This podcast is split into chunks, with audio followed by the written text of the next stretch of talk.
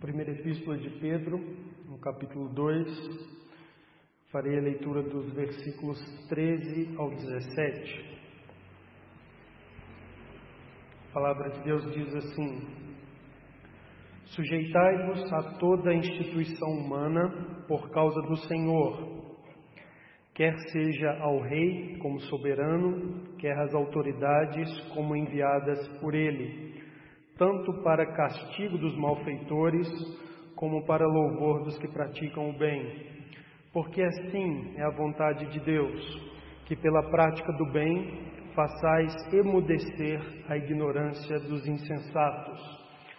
Como livres que sois, não usando todavia a liberdade por pretexto da malícia, mas vivendo como servos de Deus. Tratai todos com honra, Amai os irmãos, temei a Deus, honrai o Rei. Vamos orar. Senhor Deus, agradecemos ao Senhor pela tua palavra, pela suficiência dela para nos guiar, Deus, enquanto passamos por esse mundo como peregrinos e forasteiros, mas ainda assim, ó Deus, participantes das estruturas sociais, ó Deus, nele presentes e instituídas pelo próprio Senhor. Ajuda-nos, ó Deus, nessa caminhada a ter um procedimento, ó Deus, marcado por santidade, por uma vida correta, irrepreensível, de modo que possamos, ó Deus, impactar as pessoas que não creem em Cristo, que são ímpias e que muitas vezes, ó Deus, têm uma fala, com acusações contra a igreja, contra Cristo, contra o Evangelho, que possam, a Deus, ficar desencorajadas, a apresentar, a Deus, falas maliciosas contra o teu povo e que possam ao mesmo tempo ser impactadas, ó Deus, e despertadas para o interesse em Cristo, o nosso Senhor e o nosso Salvador. O Senhor nos ajude no estudo desses versículos dessa manhã. Que o Senhor nos ilumine pelo Teu Espírito Santo, é o que pedimos em nome de Jesus. Amém. Irmãos, nós temos acompanhado aqui na Epístola de Pedro, nós temos visto que Pedro descreve os salvos em Cristo Jesus como peregrinos e forasteiros. Isso remete à realidade do ensino das Escrituras e da esperança do Evangelho de que nós temos uma pátria nos céus. Lá é o nosso lar definitivo. Mas também somos cidadãos desse mundo. E a Bíblia está nos chamando aqui, eu tenho enfatizado para os irmãos fortemente, Pedro né, deseja que os cristãos se empenhem por ter um bom testemunho, um bom procedimento, uma vida marcada pela prática do bem aqui nesse mundo, de modo que o seu testemunho possa ter alguns efeitos perante a sociedade. Um efeito é levar os que ainda são ímpios ao Evangelho e a Cristo e à glorificação de Deus. Mas também um outro efeito é agir de modo tal que cale as ofensas, as acusações que são levantadas e lançadas contra os seguidores do Senhor Jesus Cristo. Então nós temos esse compromisso de retidão, de prática do bem perante aqueles que estão no mundo, perante os gentios, como Pedro escreve aí no texto. E nem sempre é fácil praticar essa cidadania terrena, sendo discípulos de Jesus Cristo. Na verdade, há muitos perigos que podem nos levar a pecados e podem nos levar também a assumir pensamentos e defender posições que não são bem alinhadas com aquilo que a palavra de Deus estabelece para nós. Por isso a gente precisa constantemente buscar direção nas Escrituras. E na semana passada, então, nós estudamos esses versículos de 1 Pedro 2, do 13 ao 17, e nós vimos sobre quais decretos nós devemos obedecer, uma vez que a palavra de Deus está aí nos ordenando a nos sujeitar às autoridades instituídas, as autoridades humanas que estão instituídas sobre nós, seja o governo civil. E nesta manhã eu quero falar sobre alguns princípios relacionados ao governo civil.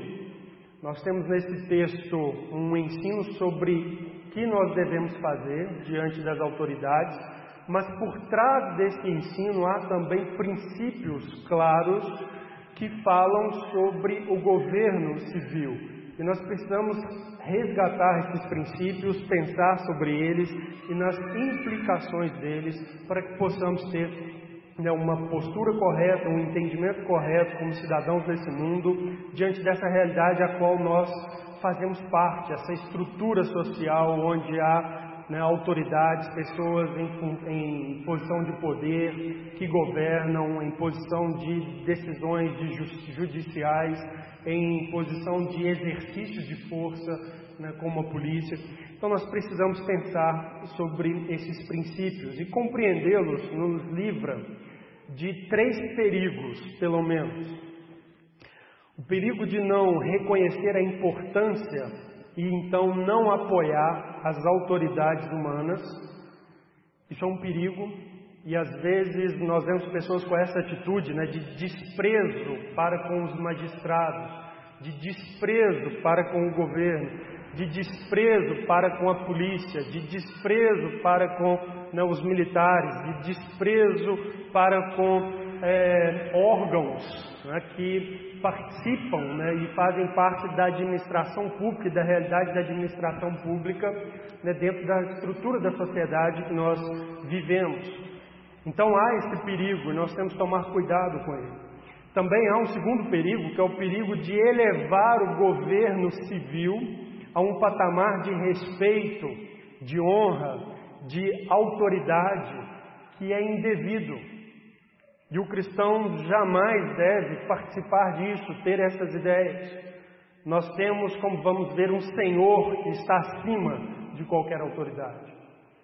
E há um terceiro perigo que nós precisamos evitar, que é o perigo de querer e de apoiar uma realidade de um governo, de um Estado, que assuma amplas responsabilidades na sociedade e assim extrapole suas funções gaste energia e recursos com programas indevidos, que não são né, de fato a sua função fundamental, de modo que atrapalhe o exercício daquele elemento que é fundamental para a sua realidade, para a sua existência, para a sua é, instituição, conforme Deus aprova nas Escrituras.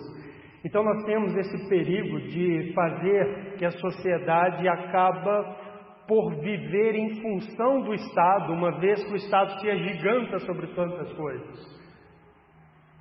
Enquanto que a verdade bíblica, o princípio bíblico, o fundamento bíblico é que, sim, Deus instituiu autoridades a governo humano, a governo civil, mas estas autoridades devem servir a sociedade e não o contrário. Então, esse é um perigo, nós precisamos entender essas realidades e os princípios da Escritura Sagrada nos ensinam sobre isso. Pedro escreveu essas palavras dentro do contexto do Império Romano, primeiro século, em época em que o rei era um déspota, Nero. Falei alguma coisa sobre ele na semana passada, um homem profundamente imoral, chegou ao trono aos 17 anos, se não me engano era um homem que praticava homossexualismo, foi homicida, era um sujeito cruel, ele matou uma de suas esposas a pontapés, foi perseguidor, torturador e assassino de cristãos. E Pedro, dentro desse contexto, dentro dessa estrutura de Estado, ele dá essas instruções aqui aos cristãos que estão vivendo nessa sociedade e dizendo: olha, sujeitem-se a toda instituição humana. É dever do crente obedecer às autoridades que estão instituídas.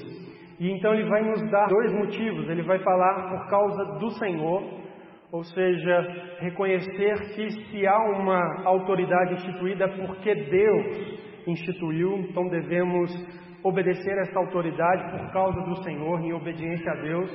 E o segundo motivo que ele vai nos dar é por causa do testemunho do crente, a fim de que com um bom proceder na sociedade, obedecendo às leis, não tendo uma conduta de rebelião, de revolta, é? mas de paz nós possamos fazer calar quaisquer acusações contra o povo de Deus.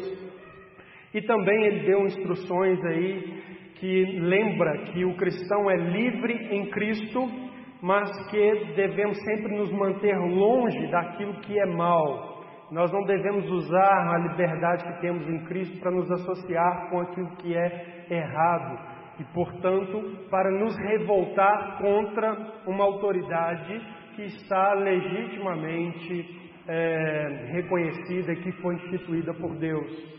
Então ele trabalhou isso. E nessa manhã, então, nós vamos olhar os princípios que falam agora sobre o Estado, o governo civil, Quais são é, esses princípios e quais as implicações eles têm para nós como cristãos, de modo a nos livrar daqueles três perigos que eu já citei aqui para vocês. Então, a primeira coisa que eu quero que nós olhemos no texto é o princípio da necessidade de um governo civil. Esse princípio vai nos livrar do perigo de rejeitar a autoridade civil sobre nossa vida sobre o nosso negócio, sobre nossa profissão, sobre o nosso lazer, sobre o nosso deslocamento. Nós temos que tomar cuidado. Então, observe aí no texto, 1 Pedro 2, versículos de número 13 e 14. Pedro disse assim: Sujeitai-vos a toda instituição humana por causa do Senhor, quer seja ao Rei como soberano, quer às autoridades como enviadas por ele, tanto para castigo dos malfeitores como para louvor dos que praticam bem. O apóstolo Pedro aqui nos ordena então a sujeitar como cidadãos ao governo civil em vigência. E ele então pressupõe aqui, eu quero que vocês observem, o reconhecimento dos seus leitores, a quem ele destinou a carta, de que o governo civil é necessário ele não escreve aqui né, uma defesa da necessidade do governo civil, no entanto, ao ordenar que os cristãos se sujeitem às autoridades, ele está certamente inferindo, pressupondo que esses cristãos entendem que é uma necessidade, que a existência de autoridades, de uma estrutura que exerça governo sobre a sociedade, é uma necessidade.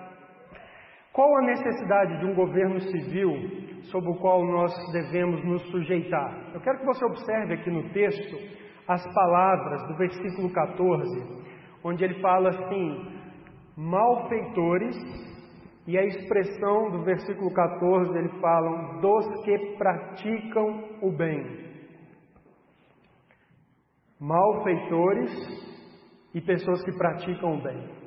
Pedro está aqui nos lembrando, nos mostrando que a sociedade é constituída por pessoas, pessoas que convivem, que vivem juntas, que têm interações constantes, contínuas, que vivem no mesmo lugar, sob as mesmas regras, tem um conjunto de lei que impera sobre suas vidas, um conjunto de códigos, pessoas que trabalham para a sua provisão diária e para a constituição né, do seu patrimônio, pessoas que estão vivendo e convivendo juntas e que cuidam de suas famílias, pessoas de bem, há pessoas de bem.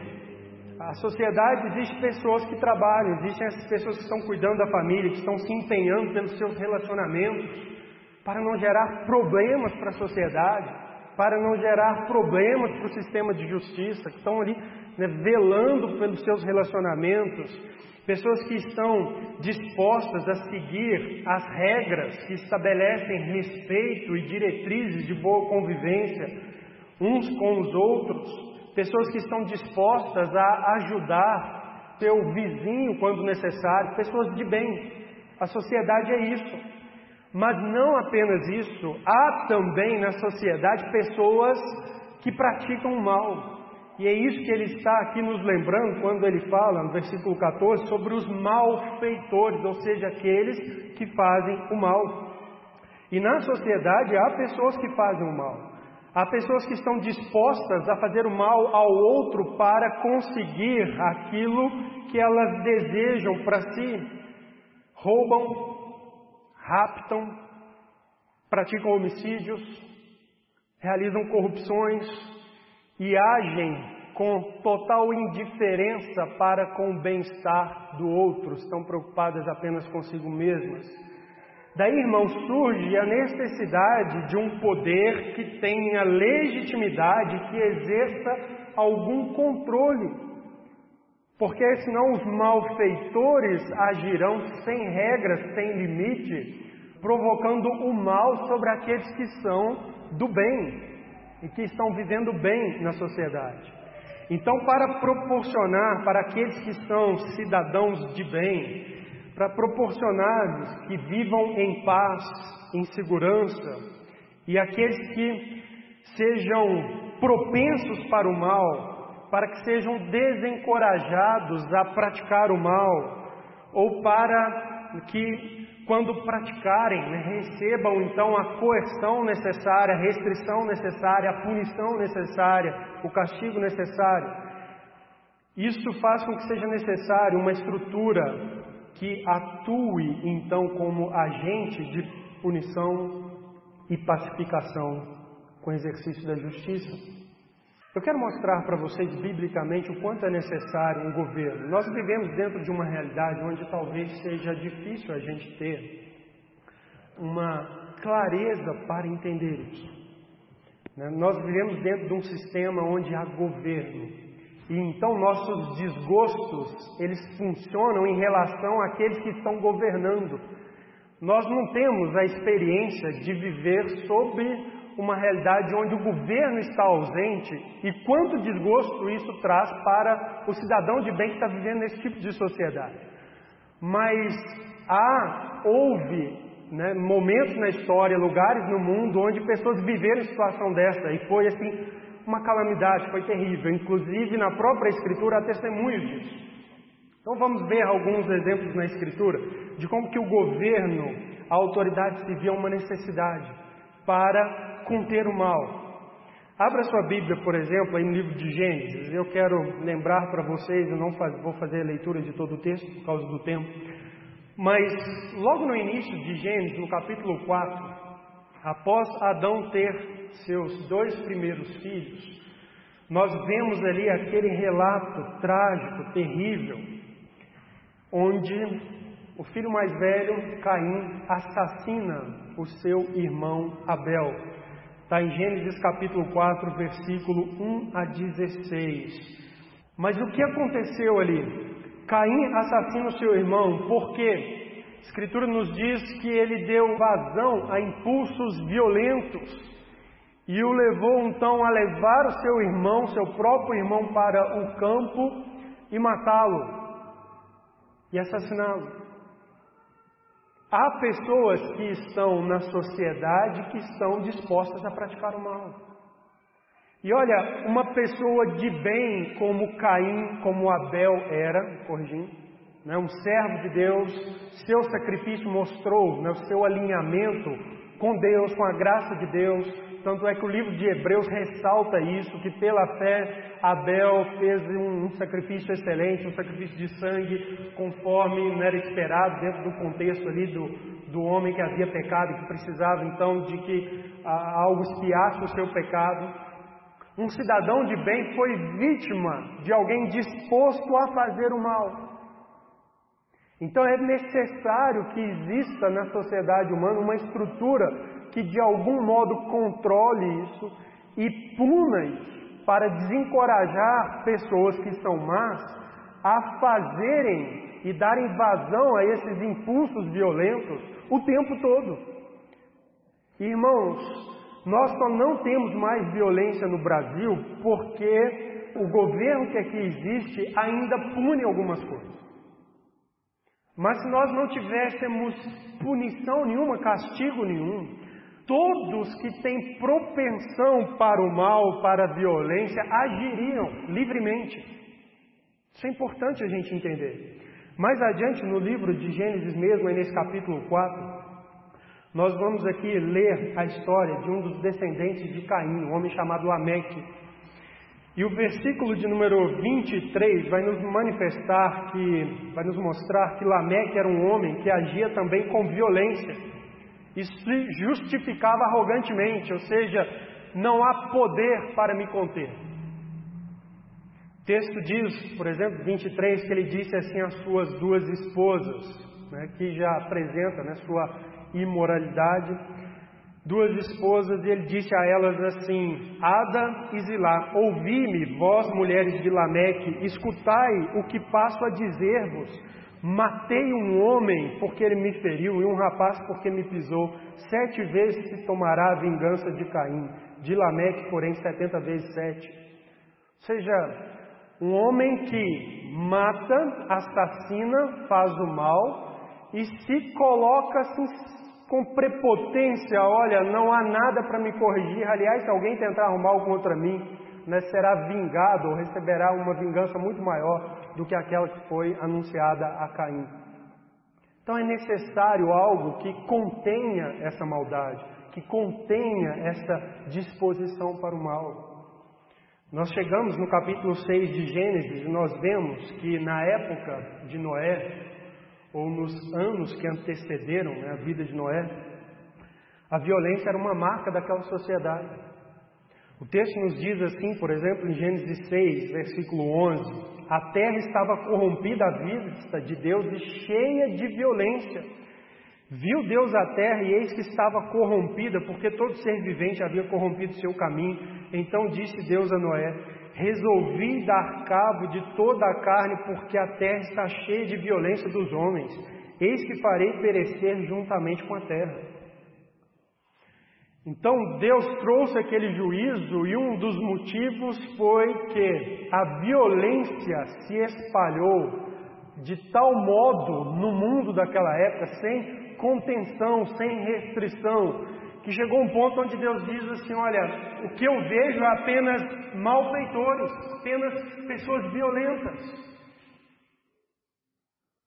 Então, na estrutura né, da sociedade humana, é importante sim que exista um governo que atue de modo a reprimir, mesmo que limitadamente, mesmo que aquém do que gostaríamos, mesmo que não realizando a justiça que nós, né, no nosso bom senso, né, desejamos e esperamos, mas que controle de alguma maneira o mal, a prática do mal. Deus estabeleceu as bases de um governo civil quando Noé e seus filhos saíram da arca. Observe comigo capítulo 9 de Gênesis. A palavra de Deus diz assim: Versículo 5, palavra do Senhor a Noé após o dilúvio. O texto diz: Certamente requererei o vosso sangue, o sangue da vossa vida, de todo animal requererei, como também da mão do homem. Sim, da mão do próximo, cada um requererei a vida do homem. De cada um requererei a vida do homem. Se alguém derramar o sangue do homem, pelo homem se derramará o seu, porque Deus fez o homem segundo a sua imagem. Então, observe que aqui Deus já está contemplando a realidade da existência da violência na sociedade humana no período pós o dilúvio. Deus está dizendo: olha, se alguém derramar o sangue do homem, ou seja, quando vocês experimentarem em meio à sociedade de vocês pessoas más, dispostas inclusive a tirar a vida de outros, o que, que vocês deverão fazer? Pelo homem se derramará o seu.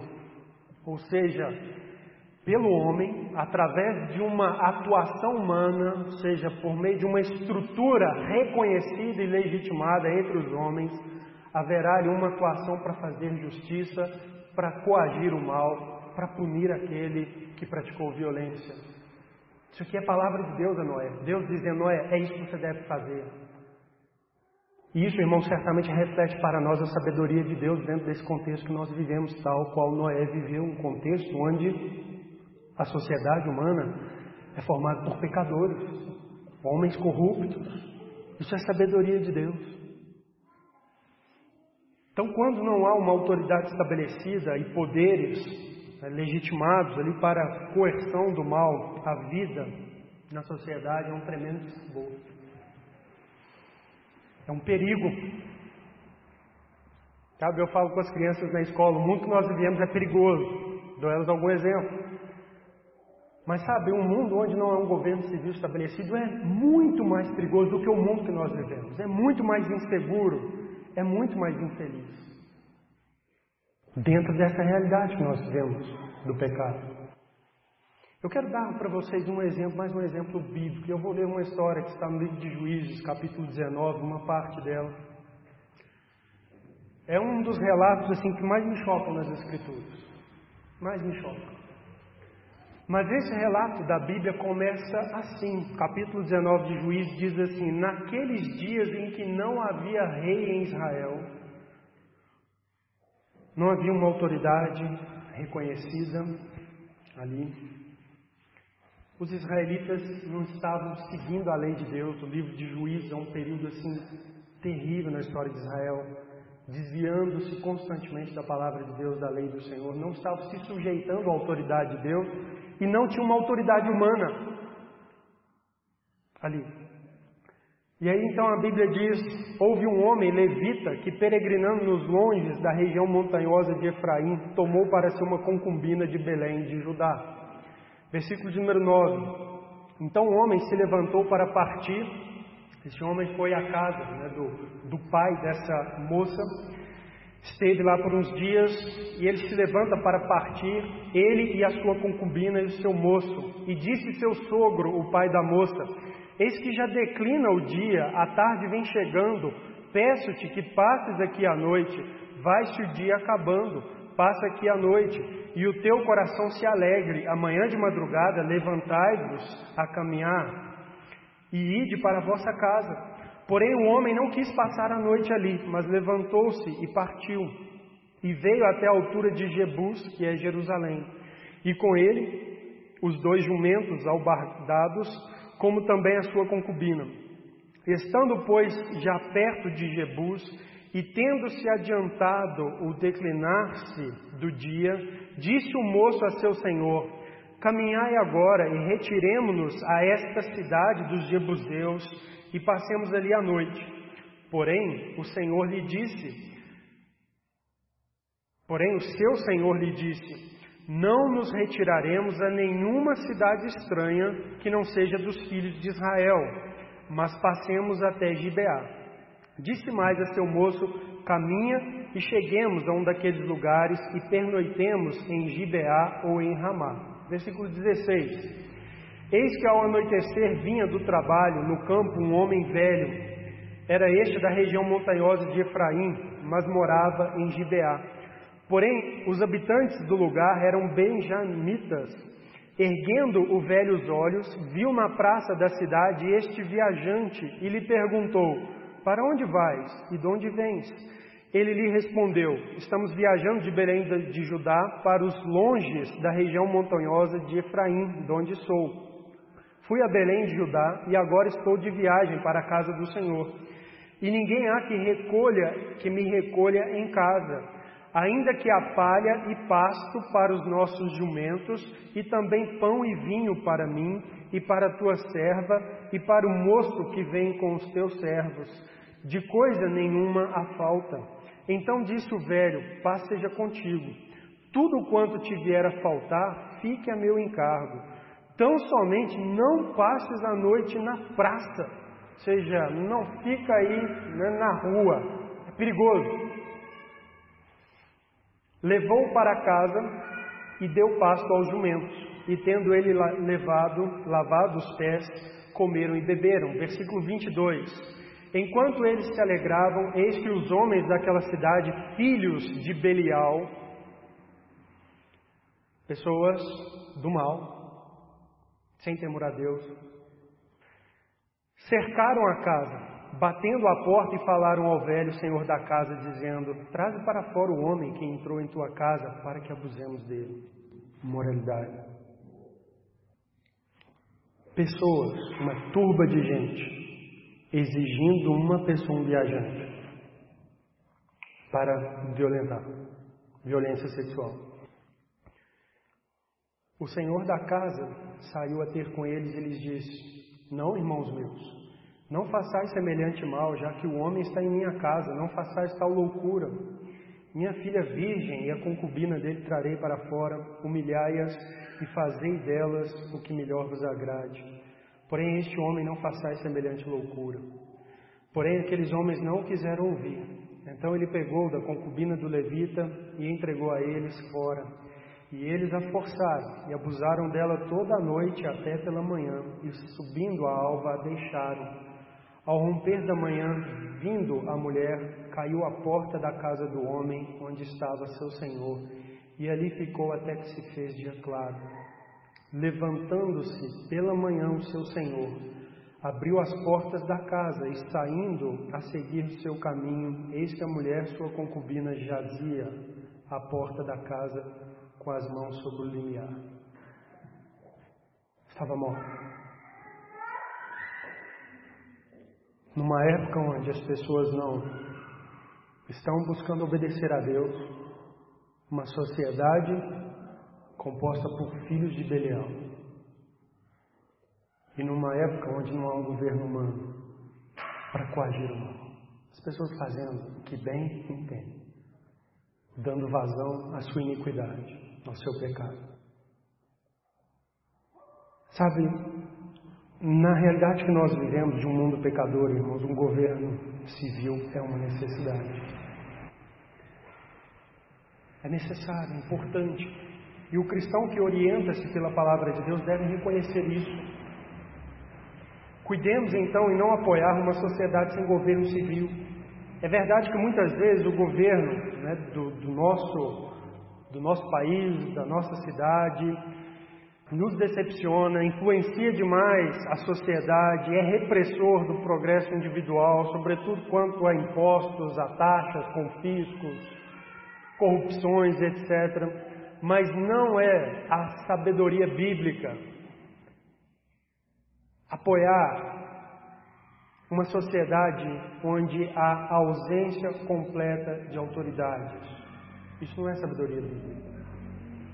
Cuidemos das influências intelectuais que iludem com mensagens. Nós vivemos no mundo, na época da informação, todo mundo tem acesso à internet, as pessoas têm acesso a informações de todos os tipos e há propagadores de mensagens aparentemente belas que aproveitam-se da frustração das pessoas com questões né, da política do governo para, por exemplo, né, propagandear uma ideia de uma sociedade onde há liberdade máxima de comércio, liberdade máxima né, nas escolhas morais individuais, de uma ausência né, de compromissos total com o outro. A pessoa não, ela pode ter compromisso apenas consigo mesmo, né, uma predominância de interesses individuais.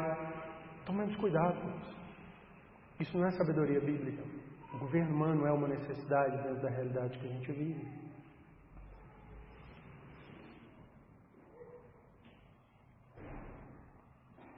Sabemos que muitas pessoas desejam estar livres de leis, de códigos de condutas, livre de punições para ações imorais e que têm no seu coração o desejo de praticar o mal, de ser cruel com o outro, para assim, satisfação de questões carnais, puramente carnais, egoístas.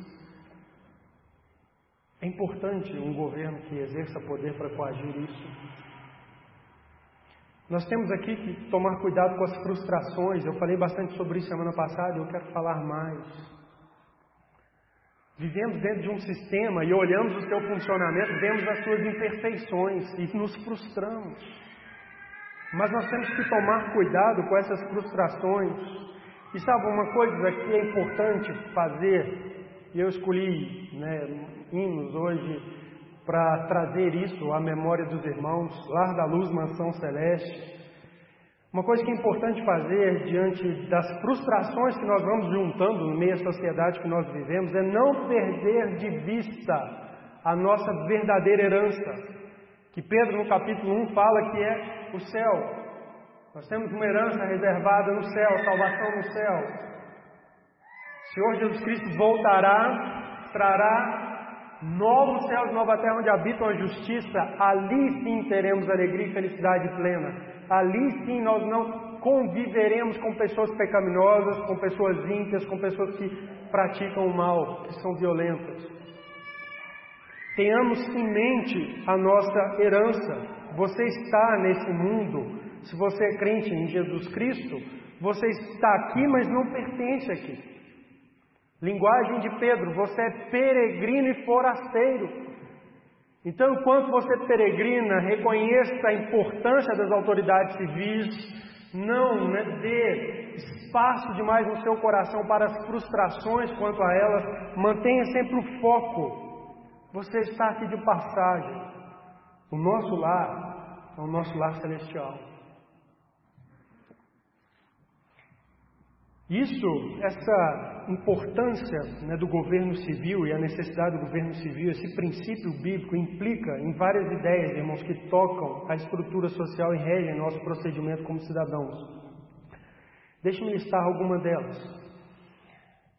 Se o governo civil, então, é uma necessidade, então nós temos como cidadãos desse mundo, que ainda somos, deveres de cidadãos e deveres para com o governo. Podemos e devemos servir um governo civil que está exercendo um papel legítimo na sociedade.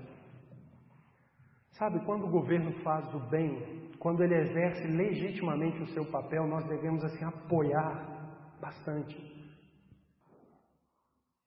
Nós devemos cooperar com as autoridades, apoiar as autoridades no exercício das suas funções e de suas competências porque é uma necessidade. Então é importante que a resposta nossa diante desta realidade, reconhecendo que isso é importante para a vida que nós vivemos, é apoiar as autoridades no exercício das suas funções. Se nós não reconhecermos, irmãos, que o governo é uma necessidade, que ele foi instituído pelo próprio Deus nas Escrituras, como nós estudamos bastante na semana passada, o cristão, então, ele tem sérios problemas para viver uma vida coerente.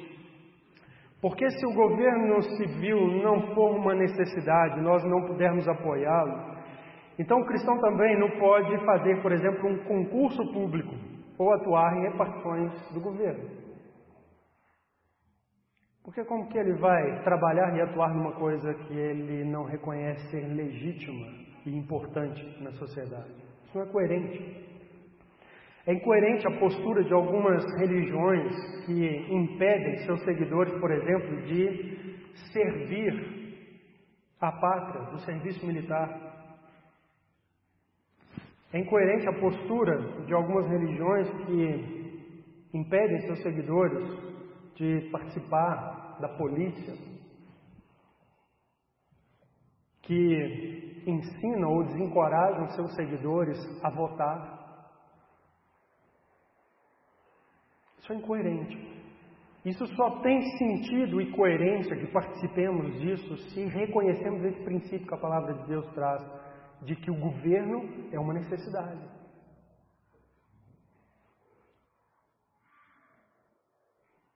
Há pessoas que dizem, né, não, eu sirvo a Deus, eu estou esperando ao reino de Deus, não tem nada com esse mundo, esse negócio de governo humano, né, do, do diabo, é dos homens, não é de Deus. No entanto, fazem concursos, são funcionários de prefeitura, do Estado, trabalham em postos de saúde, são professores do sistema público. Isso é uma incoerência para mim. Temos deveres. Se reconhecemos que o governo é uma necessidade, nós então temos deveres cívicos. Nós podemos e devemos votar, por exemplo. Dentro do sistema, do regime que nós vivemos, o voto é uma instituição humana legítima, como forma né, de, de formar o governo de uma nação e, pelo menos em algum ponto, né, participar disso limitadamente.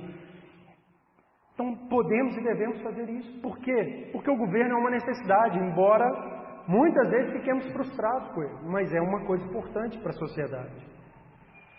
Então quer dizer para você, concentre-se em servir a Deus. E concentrado em servir a Deus, você vai obedecer a palavra de Deus. Você vai aceitar a sabedoria da palavra de Deus. Você vai imitar o exemplo de Cristo.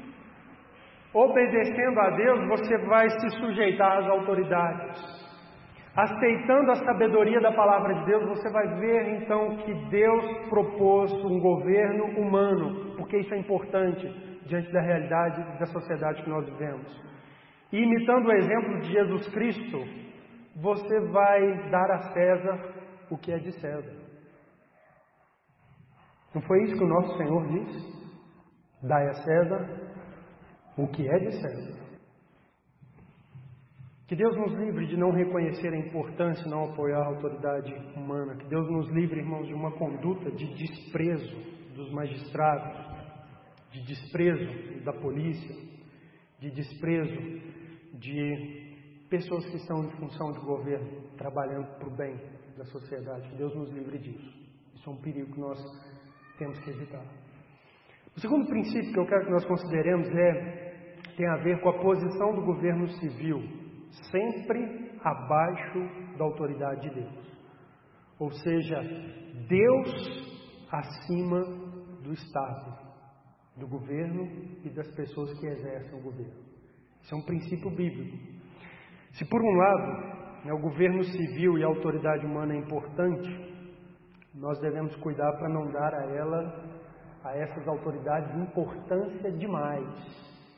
Demais. E elevá-las além do que é devido. Pedro diz aí no versículo 13 do capítulo 2 assim: sujeitai-vos a toda instituição humana por causa do Senhor. Aqui ele está nos lembrando né, que as instituições humanas que existem só existem porque de, por Deus foram instituídas. Nós lemos isso, por exemplo, na semana passada, em Romanos capítulo 13. A Bíblia ensina que Deus é o Senhor soberano. É Ele quem institui todas as autoridades.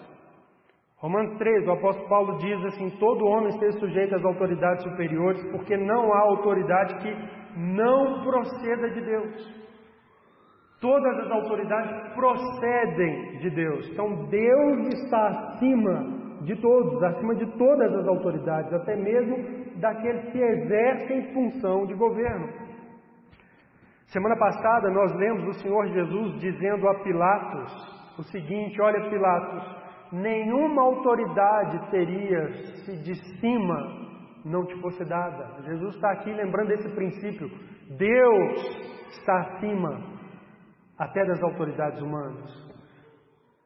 Nós já lemos hoje Deus dando a Noé clara diretriz para a organização de um governo e o estabelecimento de uma autoridade que exerça a correção e a punição da violência.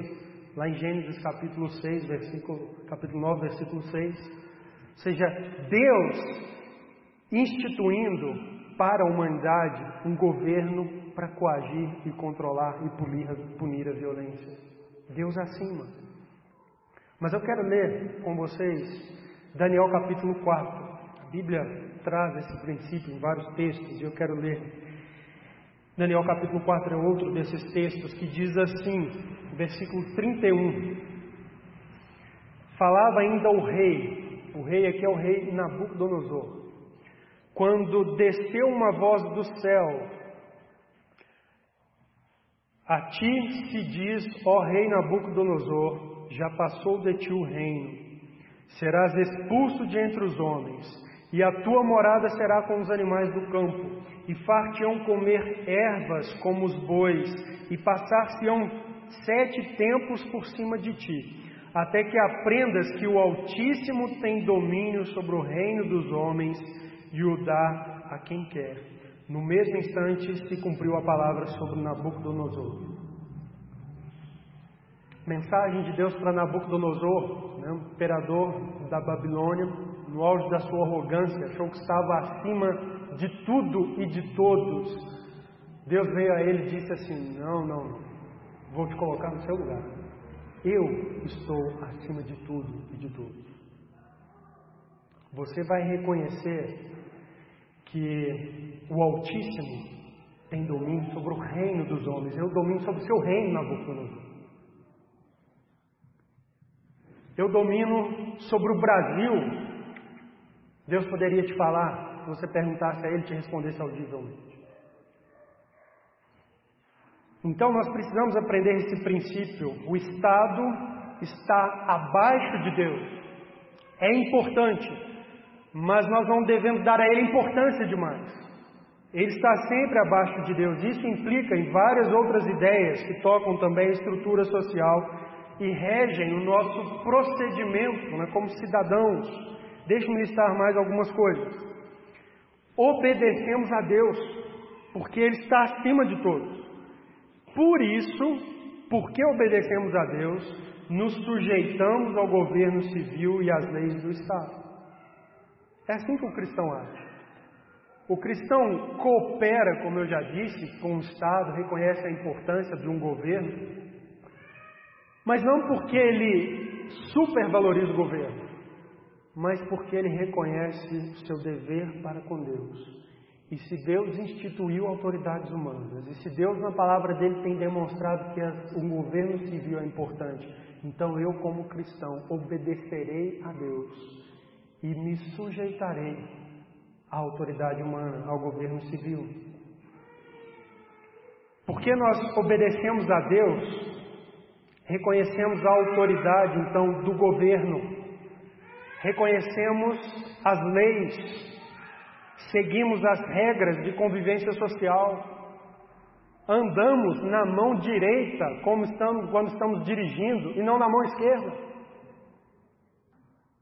Obedecemos essas coisas não simplesmente porque o Estado diz, mas porque o Senhor diz para obedecer o Estado. O Estado está regulando coisas que são importantes para a prática do bem, para o bom viver dos cidadãos na sociedade.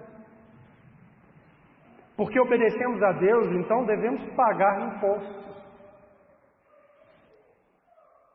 Pagamos multas. Porque obedecemos a Deus. Sabe, eu sei que muitas vezes o cristão paga a multa porque ele tem medo das consequências da multa, ele tem mais temor do Estado do que do Senhor. Mas isso é uma percepção assim muito equivocada. Sabe, se desobedecemos o Estado, tem consequência temporal para com o Estado, mas para com Deus é pecado. Vai ter consequências maiores. Romanos capítulo 3, depois você lê isso lá. Então o Estado está abaixo de Deus. Isso implica em não atribuir ao Estado uma relevância central na sociedade na vida do indivíduo. E aqui é importante, porque nós vivemos numa época de guerra de ideias sobre o papel do Estado a importância do Estado. E há né, correntes que ensinam né, um é, é, uma super, uma hipervalorização do Estado como elemento né, de, de, de coesão da sociedade, como elemento central da sociedade, etc. O cristão deve tomar cuidado com essas coisas. Nós não devemos dar ao Estado uma relevância a esse nível, ocupando o lugar que é do Senhor. Por exemplo, não é Papel do Estado definir o que é certo e o que é errado, estabelecer o que é moral e imoral. O cristão jamais deve reconhecer isso. Deus, na Sua palavra, estabelece o que é certo e o que é errado. Moralidade e imoralidade tem a ver com o caráter santo e justo de Deus, não com uma construção social, muito menos com uma é, regulação de pessoas em posição de autoridade. Ah, nós decidimos aqui agora que o certo é que igrejas façam casamento de animais. Isso que é o certo, que é o bem, que é o moral. Nós não devemos conceder ao Estado o papel de atribuir aquilo que é certo e o que é errado, estabelecer o que é moral. Esse é o lugar de Deus. Deus está acima do Estado, é Deus que estabelece essas coisas. Entender que Deus está acima do Estado implica que nós devemos também não seguir cegamente o Estado. o governo ou as autoridades. Sabe, isso aqui eu vejo uma aplicação tão prática nessa época.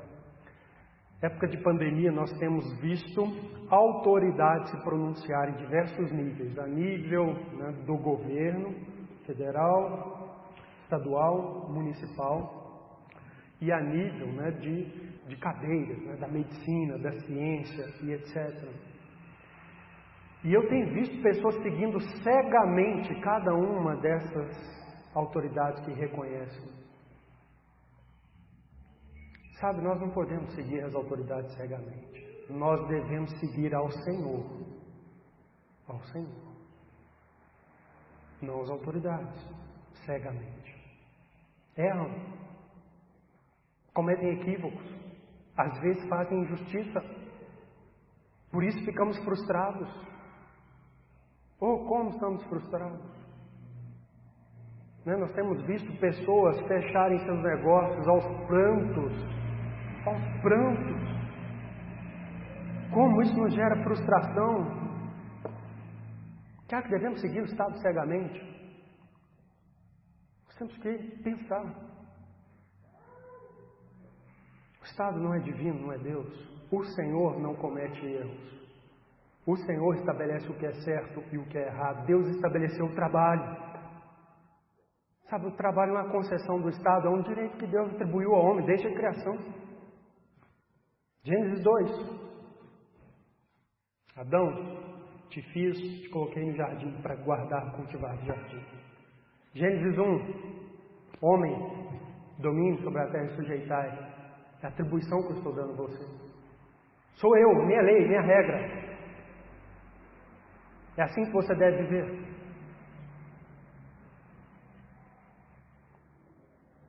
Então, o Estado sempre abaixo de Deus. Isso implica também que pessoas que estão investidas de autoridade devem lembrar que prestarão contas um dia. Sabe, há sempre aquele perigo, né, por causa do pecado do ser humano, quando o ser humano está numa posição de poder, dele abusar do poder.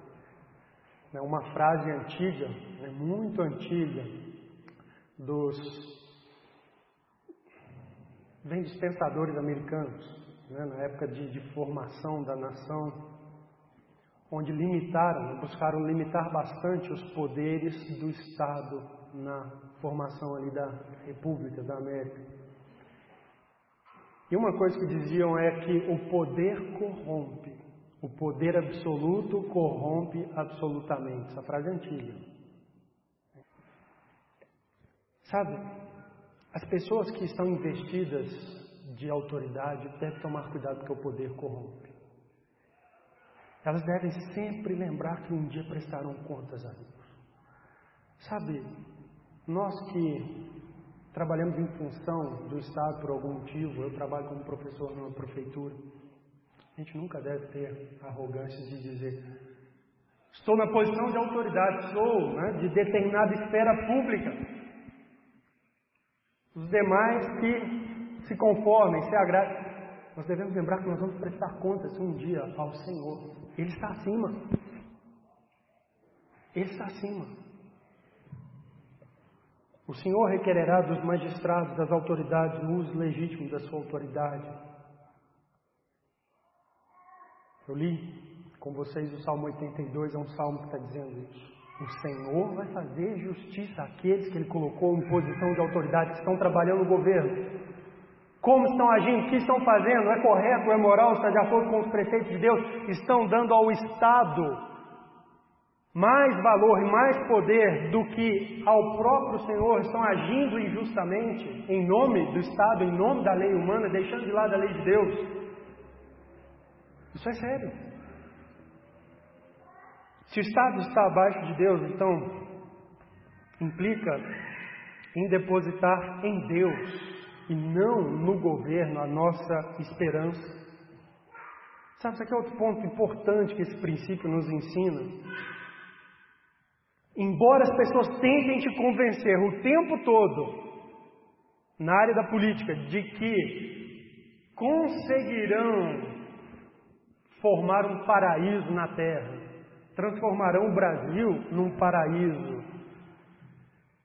Eu quero dizer para você que não haverá paraíso na terra. Não é possível um paraíso onde pecadores compõem e formam a sociedade. Não é possível um paraíso onde ímpios governam. Não é possível, Não sejamos tolos. Chega campanha política, não, porque eu vou fazer isso, vou fazer aquilo, vai ficar tudo bem, em quatro anos isso aqui está resolvido, tudo aqui está resolvido. Uau, vou apoiar cegamente isso porque vai ser uma maravilha. Não se engane. Não se engane. O único que pode proporcionar uma terra onde habita a justiça realmente é Deus. Pedro fala isso, 2 Pedro capítulo 3. Ele criará novos céus e nova terra onde habitam justiça. Então não se iluda, não haverá paraíso aqui na terra.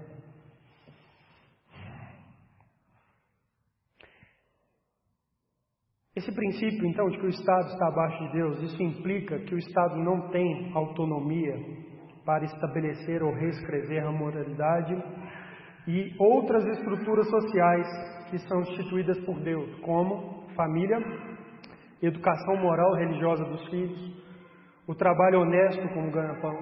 Não tem. Quem que instituiu que aos pais cabe a educação moral religiosa dos filhos? Deus, aquele que está acima do Estado. O que diz Deuteronômio capítulo 6? Ouve, ó Israel, o Senhor nosso Deus é o único Senhor. Amarás, pois, o Senhor teu Deus de todo o teu coração, de toda a tua alma, de todo o teu entendimento. Essas palavras que hoje te ordeno, né, você vai transmitir, vai inculcar a seus filhos. Viu, israelitas? Famílias israelitas, esse é seu dever. Essa é a sua responsabilidade, o seu papel. Não é papel do rei, não é papel do governo, é papel do Estado. Não é papel do Estado, é o papel da família. Então nós jamais devemos né, reconhecer e dar autonomia ao Estado de reescrever essas coisas que foram instituídas por Deus. O trabalho honesto, a educação moral religiosa dos filhos, mas vamos voltar a Pedro e pegar o terceiro princípio. É o princípio que envolve o entendimento da função básica do governo civil, que é castigar o mal e louvar o bem. Castigar o mal e louvar o bem. E esse princípio é importante porque nos livra né, do terceiro perigo, que é querer que o Estado assuma responsabilidades demais e tenha uma ação pulverizada, gaste energia com um monte de coisa e não faça bem aquilo que ele deveria fazer, fundamentalmente para que a sociedade prospere, que é proporcionar justiça, paz, segurança. Esse princípio evita que a sociedade viva em função do Estado. Aplicar esse princípio ajuda a fazer com que o governo trabalhe, atue em função da sociedade, servindo a sociedade. Qual que é a função fundamental do governo civil, segundo as Escrituras? Pedro diz assim no versículo 14: Quer as autoridades, como enviadas por ele, tanto para castigo dos malfeitores, como para louvor dos que praticam bem. Castigo e louvor. Castigo dos malfeitores, ou castigo do mal, e louvor do bem. Paulo vai também trazer isso em Romanos capítulo 13, quando ele diz assim: Porque os magistrados não são para temor quando se faz o bem, e sim quando se faz o mal. Queres tu não temer a autoridade? Faz o bem, terás louvor dela, visto que a autoridade é ministro de Deus para o teu bem. Entretanto, se fizeres o mal, teme, porque não é sem motivo que ela traz a espada, pois é ministro de Deus vingador para castigar o que pratica o mal. Então, de novo aqui, Paulo e Pedro fala que a função do Estado é louvar o bem e castigar o mal. Ambos os apóstolos estão interpretando e aplicando o Antigo Testamento. Vamos. Princípio fundamental lá de Gênesis 6, cap... Gênesis 9, versículo 6. Se alguém derramar o sangue do homem, pelo homem se derramará o seu. Ou seja, os homens devem constituir uma estrutura onde se reconhece e dá legitimidade a uma autoridade para trazer castigo àquele que derramou o sangue de alguém, àquele que assassinou. Que Pedro e Paulo estão refletindo é isso. A função fundamental do Estado é castigar o mal, punir o mal. E o Estado deve fazer isso de várias formas. Atua contra a maldade em vários setores. Eu quero mostrar para vocês no Antigo Testamento, vou ler para vocês só no livro de Êxodo, quando Deus estabeleceu leis civis para a sociedade de Israel, você vai ver que é, é legítimo né, atuar em várias áreas para é, desencorajar o mal, para coagir aqueles que querem praticar o mal. Por exemplo, quanto à violência física, em Êxodo 21, versículos 12 ao 25, eu não vou ler o texto todo, mas diz assim: Quem ferir o outro de modo que este morra, também será morto. Porém, se não lhe armou ciladas, mas Deus lhe permitiu que caísse em suas mãos, então te designarei um lugar para onde ele fugirá, na cidade de refúgio se alguém vier maliciosamente contra o próximo, matando a traição, tirá-lo-ás até mesmo do meu altar para que morra. Quem ferir seu pai ou sua mãe será morto. O que raptar alguém ou vender, ou for achado em sua mão, será morto. Violência. Série de leis aqui que visam reprimir a violência e castigar quando alguém descumpre essas leis, quando alguém pratica violência. Termina nessa sessão lá dizendo aquele texto tão célebre, né? Ah, versículo 24: olho por olho, dente por dente, mão por mão, pé por pé, queimadura por queimadura, ferimento por ferimento, golpe por golpe. Ou seja, deve haver um poder que controle e exerça né, a função de desencorajar a prática do mal. E quando o mal for praticado, que ele traga punição, olho por olho, dente por dente. Dano patrimonial. Êxodo 22, versículo 1 ao 6, eu vou ler só uma parte, diz assim: Se alguém furtar boi ou ovelha e abater ou vender por um boi, pagará cinco bois e quatro ovelhas por uma ovelha. Está falando aqui de danos patrimoniais. O engraçadinho vai lá e pega o boi do outro, rouba o que é do outro. Ah, descobriu o engraçadinho? Vai ser imposto sobre ele pagar cinco bois valor de cinco bois para aquele a quem ele provocou um dano material.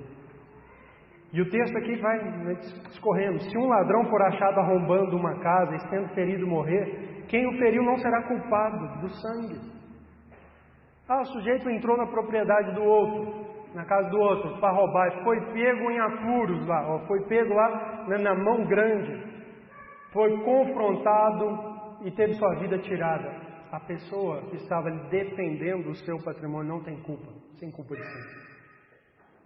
Então, Deus foi estabelecendo aqui leis civis para regular e castigar o mal na sociedade em Israel. Dano moral, capítulo 22 de Êxodo, versículo 16. Se alguém seduzir qualquer virgem que não estava desposada e se deitar com ela, pagará seu dote e a tomará por mulher. Se o pai dela definitivamente recusar dar-lhe, pagará ele em dinheiro conforme o dote das virgens. Dando moral. Violência contra os desamparados, versículo 21, capítulo 22 de Êxodo. Não afligirás o forasteiro, nem o oprimirás, pois forasteiros fostes na terra do Egito, a nenhuma viúva nem órfãos afligireis. E aí o texto continua até o versículo 27 leis aqui para proteger os desamparados na sociedade, para impedir que pessoas pratiquem mal contra eles, pratiquem né, crueldade sobre essas pessoas. Leis que estabelecem uma conduta moral saudável. Capítulo 23 de Êxodo, versículo 1 diz assim: Não espalharás notícias falsas, fake news. Não espalhará notícias falsas, uma conduta imoral, uma conduta não saudável para a sociedade. Nem darás mão ao ímpio para seres testemunha maldosa. Você não vai se aliar a um camarada ímpio e ali falar né, uma, distorcendo a verdade em favor daquela pessoa má, daquele que praticou o mal. Não seguirás a multidão para fazer o mal, nem deporás uma demanda inclinando-te para a maioria para torcer o direito. Então observe, leis aqui para reger a conduta moral das pessoas. Capítulo 23, versículos 6 a 9. Qual é o foco da autoridade do governo civil? Manter a ordem, coagir a prática do mal, executar justiça. Observe. Êxodo 23. Não perverterás o julgamento do teu pobre na tua causa da falsa acusação te afastarás. Não matarás o inocente e o justo, porque não justificarei o ímpio.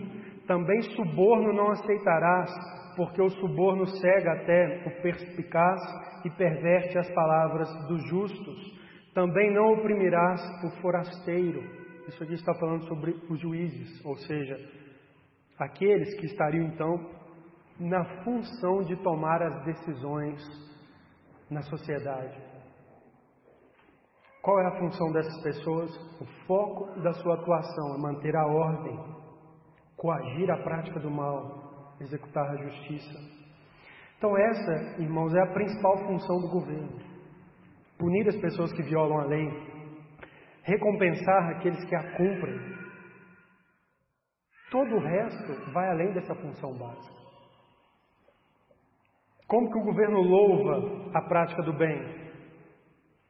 Mantendo né, a ordem, a paz, promovendo um ambiente seguro, propício à prosperidade, criando leis que são justas e que, portanto, não trarão danos e prejuízos para aqueles que são bons cidadãos, são trabalhadores, honestos, que estão cuidando da sua família, ensinando a moralidade aos seus filhos, criando leis que não atrapalhem essas coisas.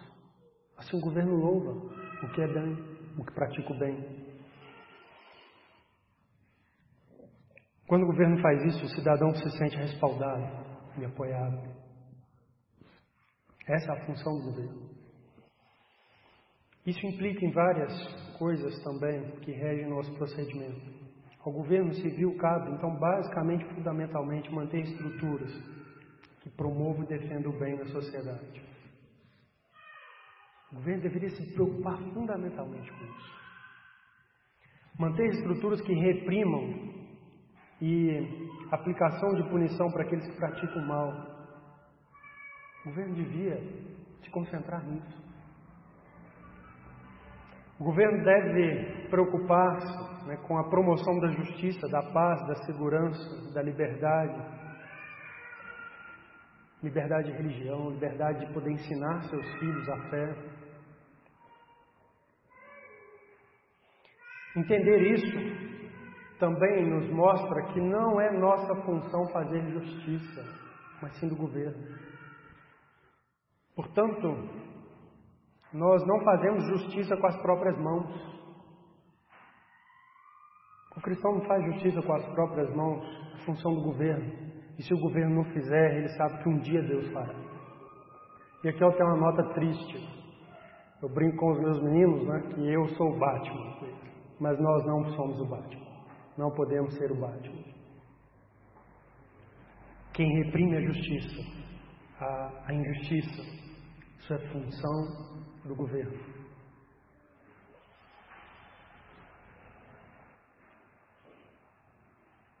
Como que o governo então deve atuar?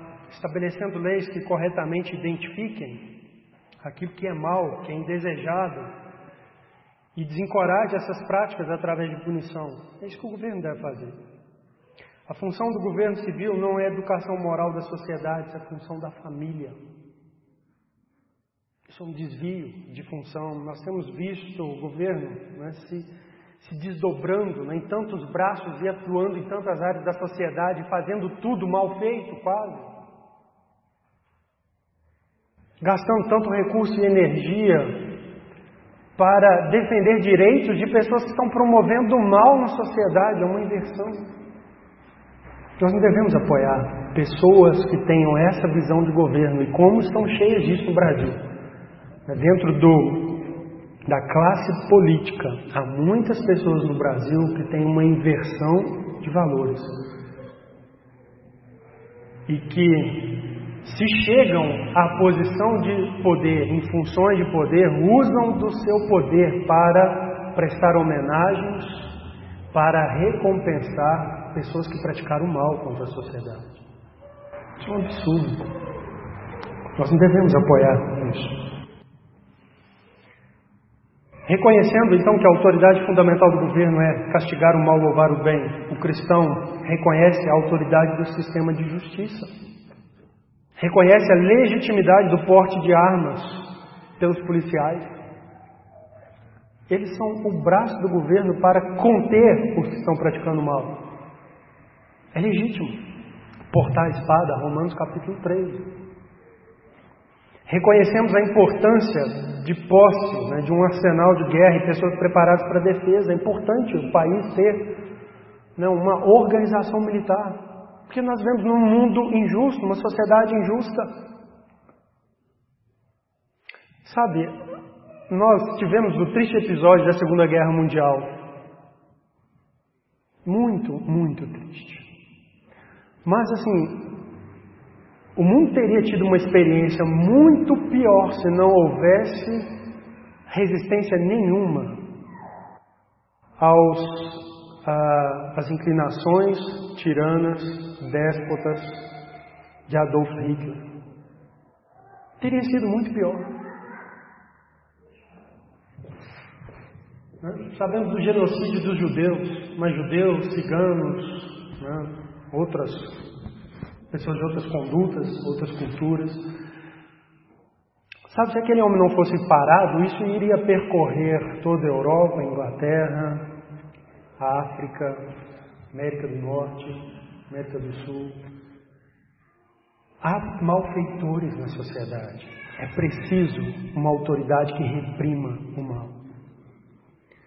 Então o cristão não tem problema com isso. É função legítima do governo. Que Deus nos ajude a pensar nesses princípios e nas amplas aplicações deles para a nossa vida em sociedade. Vamos encerrar ficando de pé e orando, irmãos.